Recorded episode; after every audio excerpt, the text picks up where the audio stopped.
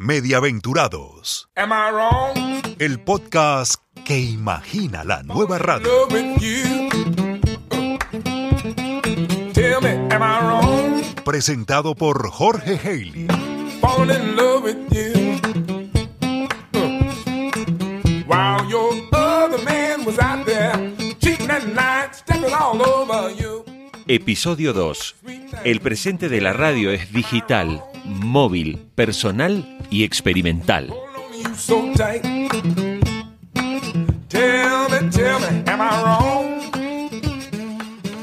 Hola, ¿cómo estás? Te doy la bienvenida a Mediaventurados, este podcast que imagina, que sueña, que piensa la nueva radio. Mi nombre es Jorge Haley y por la próxima media hora te voy a estar acompañando y donde vamos a charlar con un especialista, con un hombre que tiene la responsabilidad de la programación de una radio de las más importantes de España. Con él estuvimos conversando sobre las oportunidades y sobre los cambios que la radio tiene en este tiempo presente y cómo se vislumbra hacia el futuro.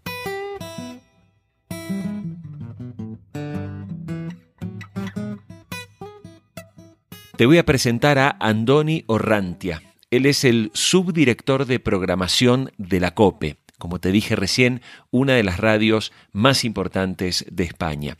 Y en la charla vas a escuchar algunos conceptos muy relevantes. Una de las cosas que ha remarcado Andoni en esta entrevista es que el audio definitivamente está viviendo hoy una segunda edad de oro. Y cuando hablamos particularmente de la radio, de los cambios que tiene que abordar en este momento para adaptarse a esas nuevas necesidades digitales de un no futuro, porque en realidad esta pandemia ya nos ha digitalizado muchísimo más, una de las cosas que mencionó Andoni es la necesidad de innovación en tecnología, pero no solamente en el uso de sistemas cada vez más automatizados, de software y de mejores alternativas para distribuir el contenido de la radio. También habló de la necesidad de innovar en la emoción. Y esta palabra me encantó, porque Andoni recoge muchos aspectos relevantes de la historia de la radio. La radio siempre ha conectado no solamente con la información, con la música, con los servicios. La radio siempre ha tenido mucho de emoción. Te invito a escuchar esta entrevista que realmente es imperdible porque Andoni hace un repaso no solamente por las estrategias de compañías como Spotify, habla también de las oportunidades y de cómo la radio pasa de una experiencia absolutamente colectiva y masiva a una sensación cada día más singular y personal por parte del oyente. Te invito a escucharlo.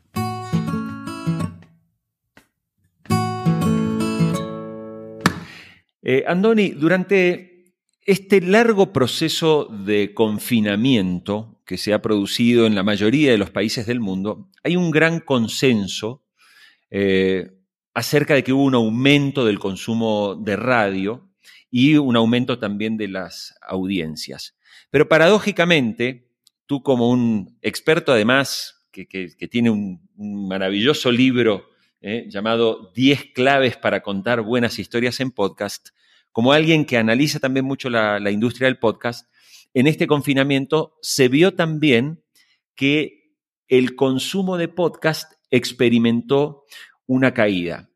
Lo que quería preguntarte es, como subdirector de programación de una cadena como la COPE, digamos, de las más importantes que hay en España, ¿crees que ahora ya con esta nueva normalidad, eh, la radio mantendrá esos buenos índices y a la vez también qué pasará con el podcast, ¿no? Si es que el podcast va a lograr ya ahora un incremento aún más acentuado. Pues es una buena pregunta que yo me llevo haciendo desde el 16 de marzo, que es el día en el que en España empezamos el, el confinamiento tras la decreta, el, decreto del gobierno del estado de alarma, ¿no? Y, y, yo revertiría un poco, invertiría la pregunta, y es qué hemos aprendido, qué nos ha enseñado la COVID, ¿no? 19. Y una de las cosas que nos ha enseñado eh, para mí es esa, es decir, conocer mejor a nuestras empresas, a las empresas, en este caso a la, a la emisora. ¿Y eso qué significa? Pues detectar nuestros puntos fuertes y nuestros puntos débiles. Repensar también las prioridades para tomar mejores decisiones, hacernos preguntas y entre esas preguntas eh, hay una que es principal y es cuál es la estrategia y a partir de ahí trasladar las respuestas a, la, a, las redacciones. Estoy recordando ahora cuando el 5 de junio la BBC anuncia el nombramiento del nuevo director general de Tim Davy, él dice claramente una cosa y es debemos acelerar los cambios, más o menos, ¿eh? debemos acelerar los cambios y tomar decisiones para seguir siendo relevantes en este mundo cambiante. Y a mí esa frase desde aquel día no se me quita de la cabeza. ¿Por qué? Porque los medios tenemos que preguntarnos permanentemente cuál es nuestra propuesta de valor. Es decir, ¿por qué nos consumen y qué nos distingue de la competencia?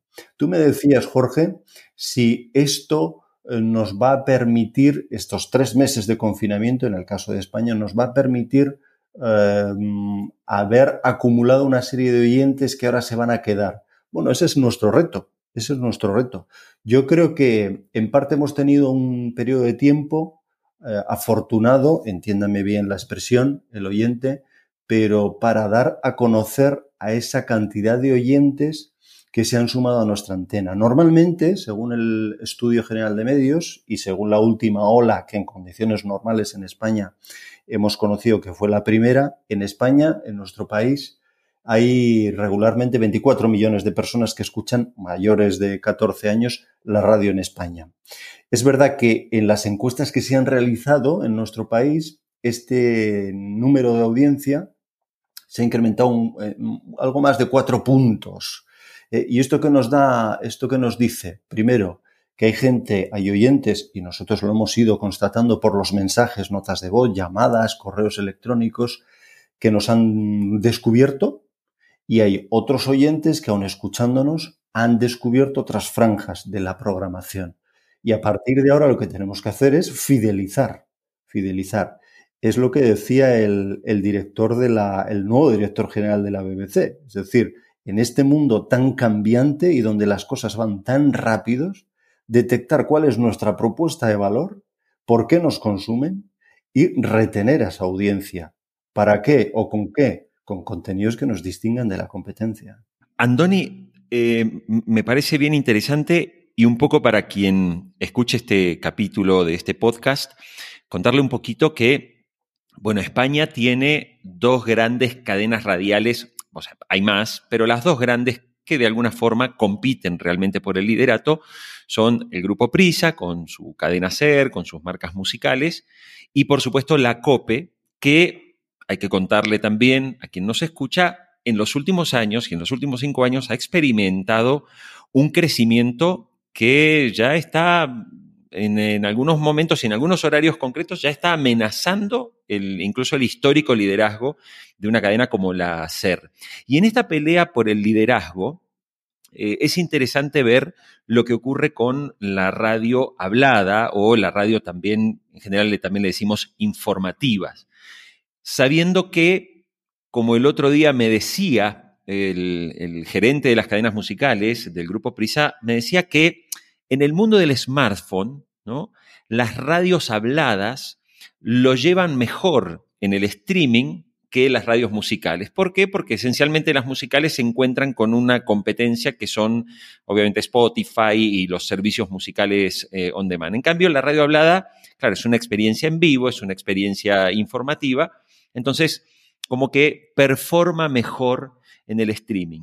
Este es un podcast donde lo que queremos hacer es repensar la radio, imaginar la nueva radio para los próximos 100 años, que sabemos, quienes estamos en esto, que, requiere grandes cambios. Y para ti, ¿cuáles serían los, los elementos, los elementos claves para una competencia de una radio hablada en un entorno digital, incluso desde tu experiencia de trabajo?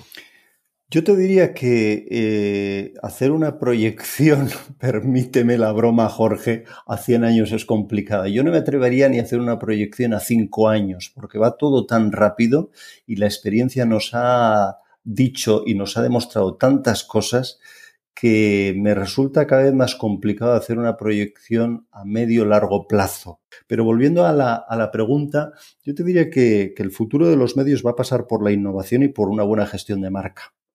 Y en, la innovación es donde va a venir, y vuelvo a, a lo que comentaba en la anterior pregunta, va a venir nuestra propuesta de valor. Es decir, por qué nos consumen y qué nos distingue de la competencia. Y la innovación eh, tiene que moverse en torno a dos vectores. Una innovación tecnológica, es decir, si estamos comprobando algo en estos últimos años es que nos hemos metido, hemos entrado ya en una fase de redefinición de la producción de contenidos y en una nueva fase de distribución de los contenidos y en una innovación emocional.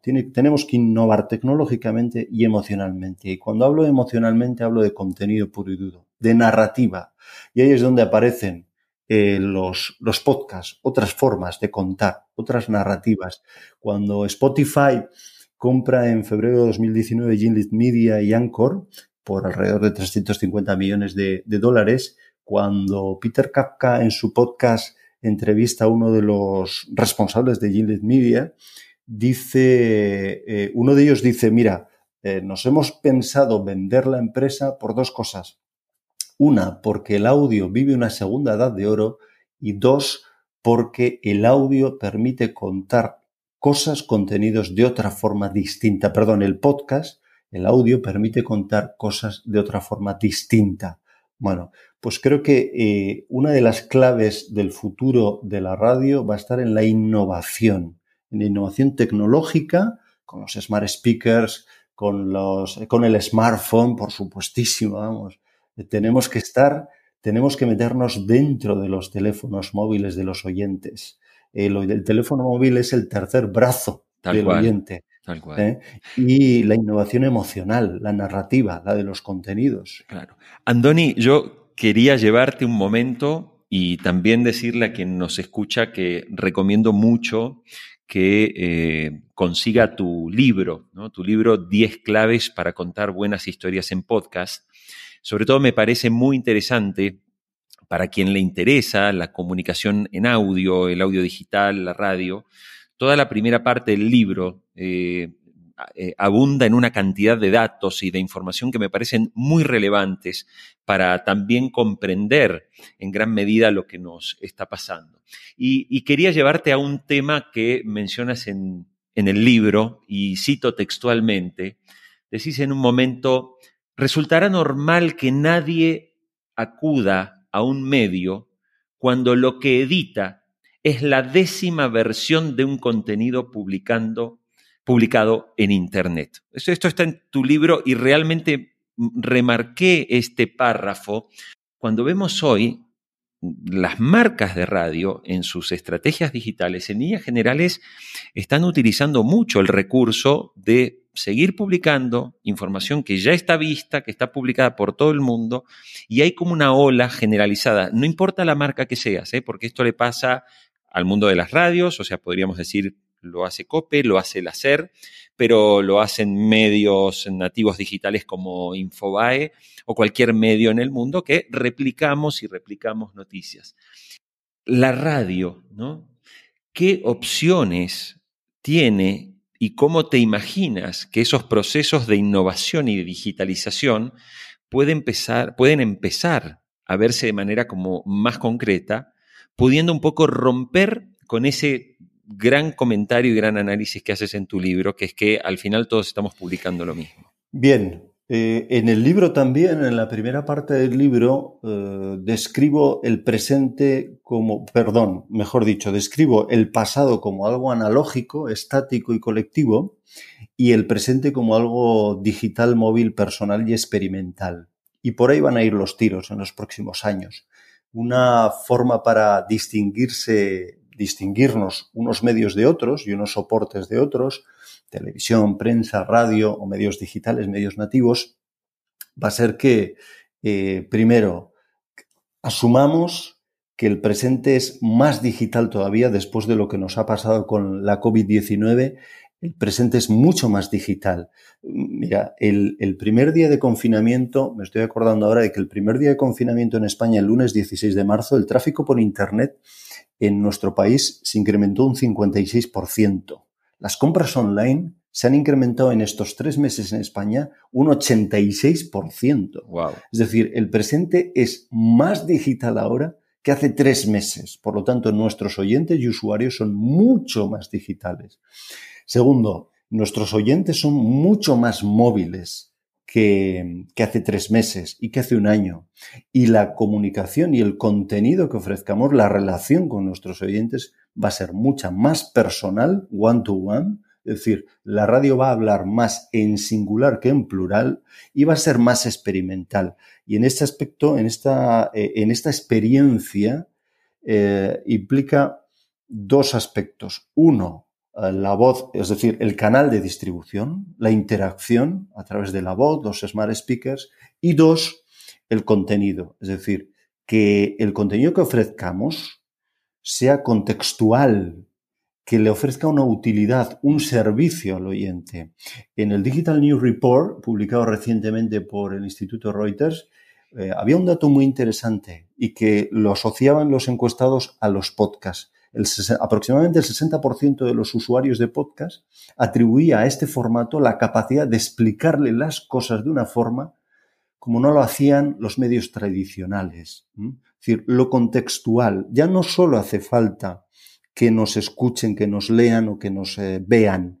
Ya lo que necesitamos es también que nos crean.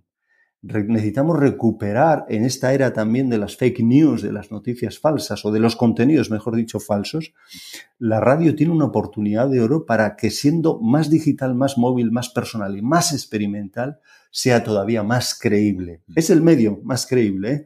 frente al resto de, de, plataformas como las redes sociales o la prensa. Estoy acordándome, por ejemplo, del Eurobarómetro, en el que el 60% de los europeos daban la mayor credibilidad a la radio frente a un 20% de las redes sociales o frente a un 47% de la prensa, ¿no? Ya no solo hace falta, o sea, nuestra función ya no solo es informar, nuestra función es explicar, es contextualizar, es decirle al oyente, estos son los datos, las claves que necesitas saber para entender lo que está pasando. Vosotros lo hacéis muy bien en RCN con lo que habéis puesto en marcha en Instagram y en Twitter para empezar el día. Ah, sí. En esos minutos, en esos minutos en los que explicáis, el medio explica al oyente las claves, por ejemplo, de la pandemia de la COVID-19, ¿no? Es decir, esa es la contextualización que necesita el oyente en medio de un ecosistema que está plagado de contenidos y que prácticamente son todos similares. Tal cual. Andoni, y yo quisiera remarcar dos cosas de las que has dicho. La primera, que eh, estos datos del eurobarómetro, cuando uno los extrapola y, ve qué dicen las encuestas y los estudios en América Latina, eh, eh, pasa exactamente lo mismo. O sea, en Colombia la radio es el medio que goza de mayor credibilidad, al igual que ocurre en Chile, al igual que ocurre, ocurre en Perú, y con amplias diferencias respecto de otras plataformas como incluso la misma televisión o, los periódicos. Y recién hacías, eh, hacías mención al Digital News Report de, de Reuters y hay un dato que incluso vi que lo compartiste eh, recientemente en tus redes sociales, donde mostrabas eh, que en la audiencia menor de 35 años en un país como el Reino Unido, en Gran Bretaña, eh, consume mayoritariamente, y hablamos aquí de información, cons consume podcast. En cambio, el producto radio tiene una curva eh, muy ascendente de consumo en la medida que te acercas, digamos, a una edad mm, adulta, más de 55 años. Si este es el comportamiento, ¿cómo la radio, qué elementos crees que tiene para modernizar, ¿no? Para modernizar su producto, eh, o como decían algunos viejos directores de, de, radio, ¿no? Es que la gente en la medida que envejece tiende a conectarse con la radio. Bueno, en relación a los datos que ofreces, efectivamente era, un, era una gráfica muy curiosa porque se daba la paradoja que en, Reino Unido los oyentes en el segmento de 18 a 24 años de podcast en el último mes eran un 43% y en esa franja de edad los jóvenes de 18 a 24%, perdón, de 18 a 24 años que escuchaban radio bajaban un 11% y los datos se invertían con los mayores de 55 años, es decir, solo un 10% de los mayores de 55 escuchaban podcast y, un 38% escuchaban radio, ¿no? Pero es verdad que ahora estoy recordando una de las últimas encuestas que he leído durante la pandemia, que era de la Unión Europea de Radiodifusión, y que constataba, por ejemplo, que el mayor crecimiento que se había producido de consumo de radio durante estos tres meses se producía en el segmento de 15 a 24 años, un 15%, 15 puntos más entre los jóvenes, entre, entre los que tienen 15 y 24 años. Yo creo que tenemos una oportunidad de oro y creo que una forma de eh, visibilizar la radio tradicional, la radio offline, son los podcasts. Es decir, es un nuevo formato el podcast nos ofrece una oportunidad para una, oportunidad doble. A la radio tradicional para aprender nuevas narrativas, nuevos lenguajes, nuevas formas de comunicar las cosas, de contar. Y a los podcasts les permite eh, dar visibilidad de lo que las grandes marcas, la cadena SER, con Podium, eh, Podium Podcast, Podium Studios, eh, nosotros COPE, eh, con nuestra antena, de la radio que sabemos hacer. Es decir, no olvidemos también que todo parte de el audio. La radio es audio, el podcast es audio, es decir, la matriz es algo que se oye en el caso de la radio, que se escucha en el caso de los podcasts. Pero tenemos una oportunidad de oro también con los smart speakers. Los jóvenes en Estados Unidos no consultan los resultados deportivos en, su smartphone. Se lo preguntan a Alexa. Se lo piden a Alexa. Entonces tenemos una oportunidad de oro con los podcasts como formato, los smart speakers, los relojes inteligentes para, eh, a través de esos canales de distribución o de esos formatos, dar a conocer también un medio que es centenario, que es centenario. Mediaventurados. Andoni, recién decías algo, ¿no? O sea, que finalmente la radio, el audio, eh, perdón, la radio, el podcast es audio. Y, quería ahora comentar contigo cómo estamos viendo que la voz está recuperando un, rol muy relevante, ¿no? A ver, básicamente desde que estamos en este mundo como, como Homo sapiens, nos comunicamos eh, hablando. Pero cuando analizamos un poco qué pasó con la comunicación digital y sobre todo con Internet, podríamos decir que Internet primero se potenció muy fuertemente el consumo del texto eh, y de la fotografía, hasta que luego ya las velocidades de conexión permitieron un gran desarrollo del mundo del video y del audio.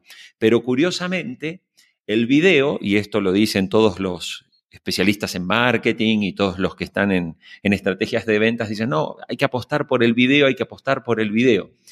Pero resulta que la fuerza de la voz está ganando unas posiciones muy, muy importantes. Y como recién mencionabas, el Smart Speaker, incluso los relojes inteligentes. O sea, yo veo a mucha gente hablándole a su Apple Watch, pidiéndole información a través de Siri, ¿no? Los automóviles ya vienen con software para pedirle incluso escuchar la radio, ya no hace falta sintonizar, uno le dice quiero escuchar la COPE y el automóvil, los que vienen con software, ya te buscan la señal. Me gustó algo que publicaste en tu libro y va un poco en esa dirección, ¿no? Lo que quiero preguntarte es, estábamos todo el mundo con el mobile first y la pregunta, Andoni, es, ¿estamos yendo hacia el voice first? Bueno, de hecho estamos viviendo, como comentaba antes, una segunda edad de oro del audio. Estamos en la, en la era de la audificación, si se me permite la palabra, en la era del audio, pero no solo porque crezca el audio, ¿eh? sino porque lo sonoro llega con fuerza a la interacción a través de los smart speakers, a través de los altavoces inteligentes. Me acuerdo ahora, por ejemplo, del anuncio de la Super Bowl del Google Home. Es decir, Google podía haber utilizado otro producto para anunciarse, como ya hizo en años anteriores, por ejemplo, con el traductor. Pero este año lo que eligió, 2020, el anuncio fue Google Home a través de una historia. Eh, me estoy acordando, por ejemplo, del anuncio que el New York Times insertó en la ceremonia de los Oscars, que fue su podcast 1619. Es decir, lo que vendieron fue audio.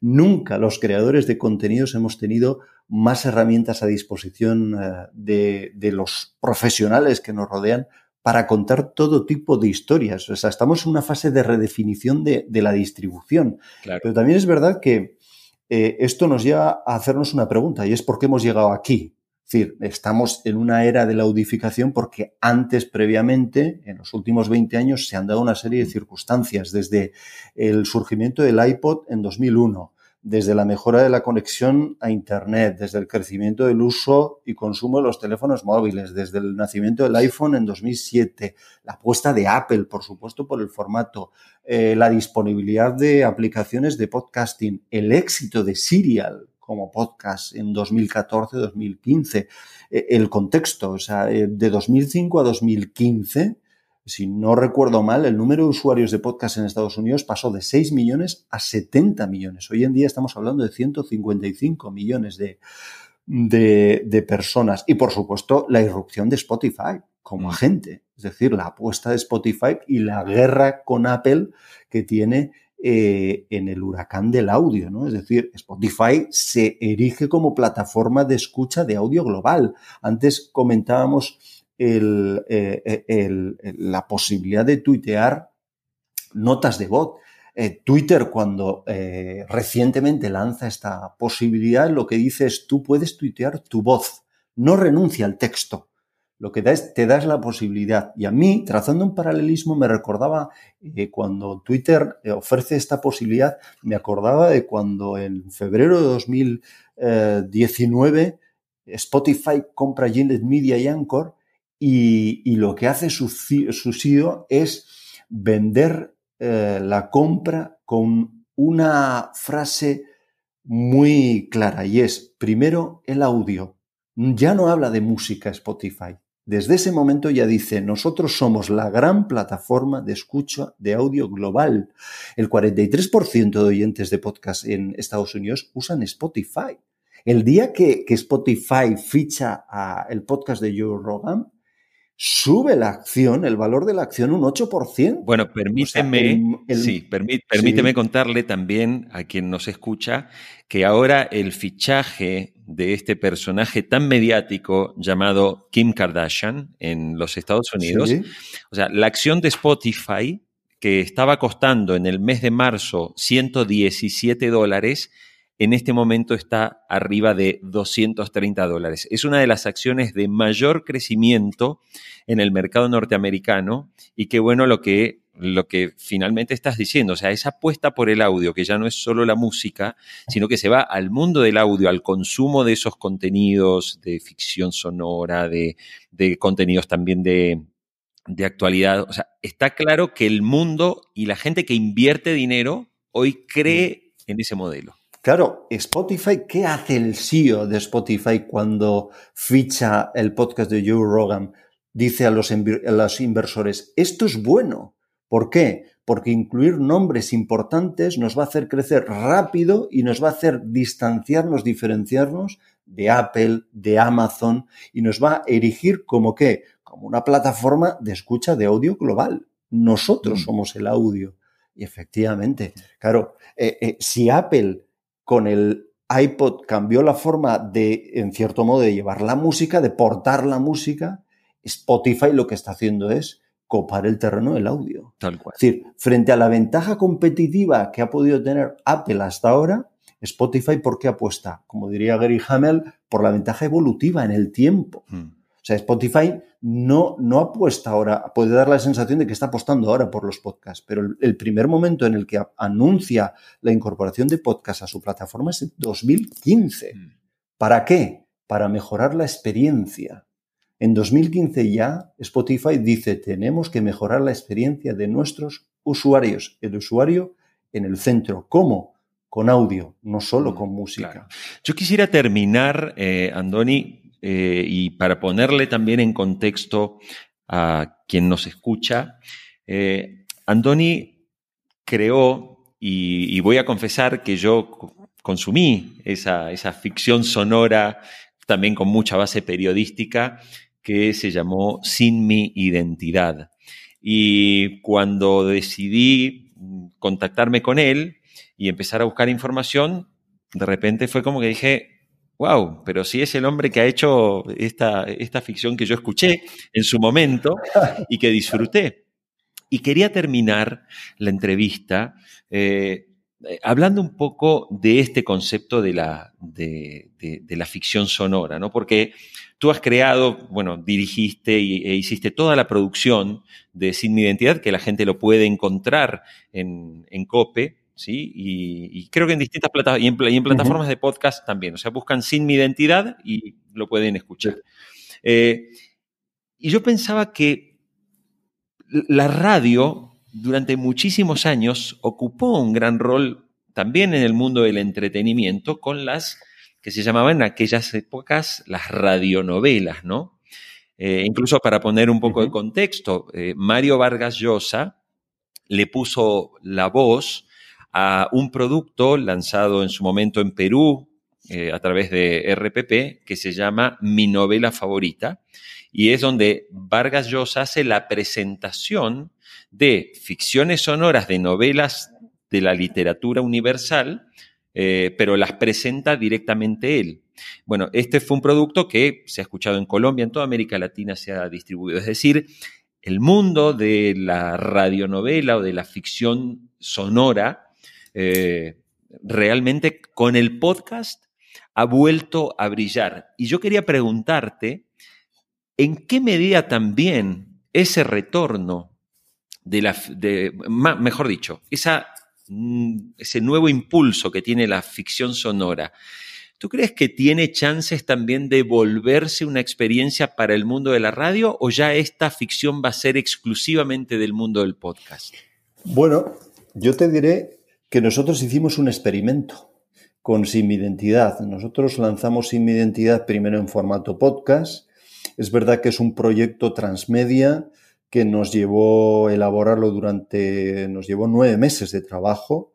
Es un proyecto transmedia porque al, al usuario le ofrecíamos un viaje primero por una ficción de ocho capítulos, con un guion en dos idiomas que nos llevó tres meses, en árabe clásico y en castellano. Eh, como digo, ocho capítulos, aproximadamente unos 20 minutos cada uno. Eh, tuvimos que hacer un casting de actores, la grabación nos llevó tres, eh, meses con jornadas de, cuatro horas al día para, para, grabar, el diseño sonoro otros tres meses.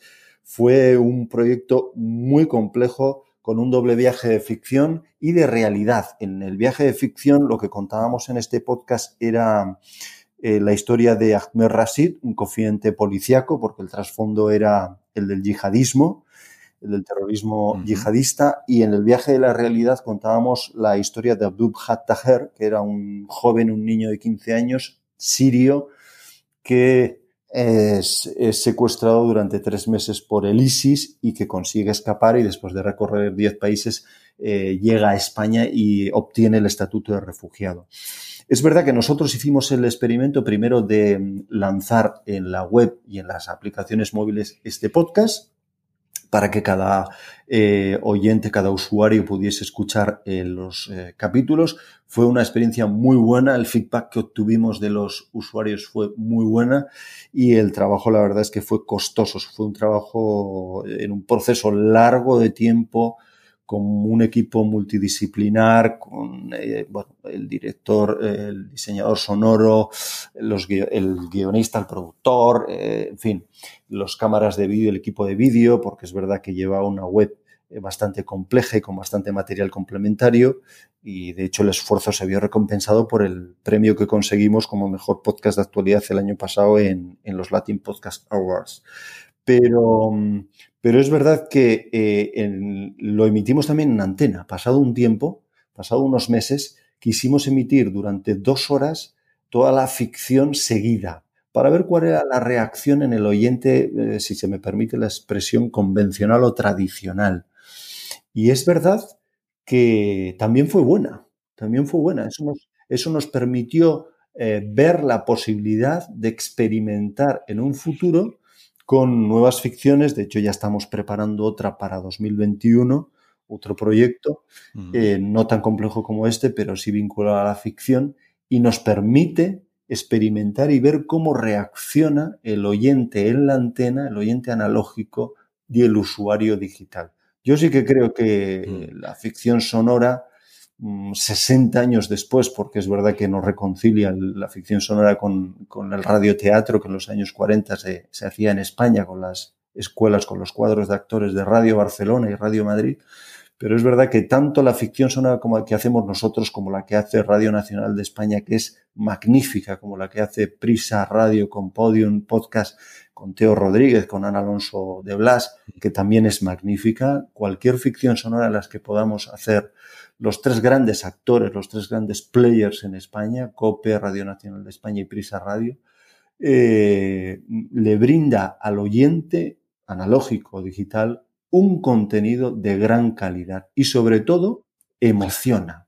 lo que tiene la ficción sonora mm. es que el oyente sale del mundo y se mete en su mundo y emociona. Y emocionar no es hacer llorar o hacer reír. Emocionar es mover, conmover, remover, generar, suscitar una reacción en quien lo está escuchando. Andoni, pensaba mientras me, narrabas el enorme trabajo que tuvieron que hacer para, para poner en marcha sin mi identidad, y esto casi puede quedar como, como un mensaje para, para muchas compañías de radio y de repente ejecutivos de radio que puedan llegar a escuchar este capítulo, ¿no? Eh, ese tremendo esfuerzo de armar un producto como Sin mi identidad seguramente desde el punto de vista de los resultados económicos, seguramente no da, digamos, no, no se rentabiliza con el concepto básico de que vamos a hacer un podcast y vamos a conseguir anunciantes y con eso ganamos dinero. Mi pregunta es, ¿cuánto crees que haber hecho un esfuerzo de esas características también hoy se traduce en unas audiencias de radio que están llevando a la COPE cada vez más cerca del liderato? Pues mira, me eh, retrocedería, me retrocedería a la una de las respuestas que te he mencionado antes. Creo que el futuro de los medios va a pasar por la innovación tecnológica y emocional y por la buena gestión de la marca. Y me quedo con esto último. La buena gestión de la marca eh, es una buena gestión 360 grados, una gestión analógica y digital que se retroalimentan. Es decir, no hay una emisora de radio A y que en lo digital se llame emisora de radio B. Creo que todos los esfuerzos y toda la innovación tiene que ir articulada hacia una misma dirección. Y esa dirección es que la marca es la misma la gestión de la marca es la misma y la propuesta de valor es la misma, en este caso COPE. Y la marca de la propuesta de valor es una ficción sonora en digital, pero que lleva el nombre de COPE. Antonio Rantia, subdirector de programación de la cadena COPE de España. Eh, te agradezco haberme atendido, te agradezco que atiendas a Mediaventurados este podcast donde reimaginamos, donde imaginamos la nueva radio, donde pensamos la nueva radio. Te agradezco yo a ti el tiempo que me has dedicado, Jorge, a ti y a todos vuestros seguidores. Y a todos ellos les invito también a seguir esta conversación a diario en mi cuenta de Twitter, de LinkedIn o de, o de Instagram. Muchas gracias y un gran abrazo. Un abrazo desde España a todos.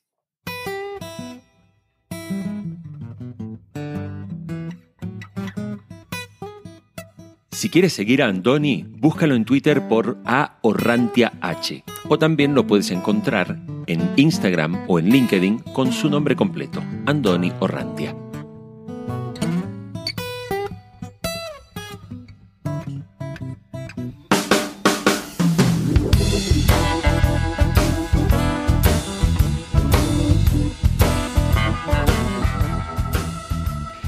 Y así cerramos este episodio 2 de Mediaventurados escuchando a Kev Mo con Soon As I Get Paid.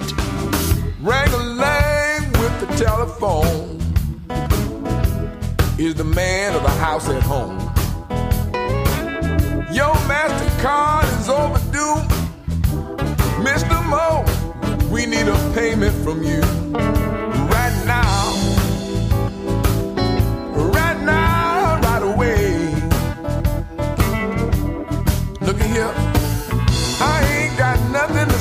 today, but I'm gonna give you all your money soon as I get paid. Soon as I get paid. Well, now the jaws were jumping. It was Saturday night. Her hair was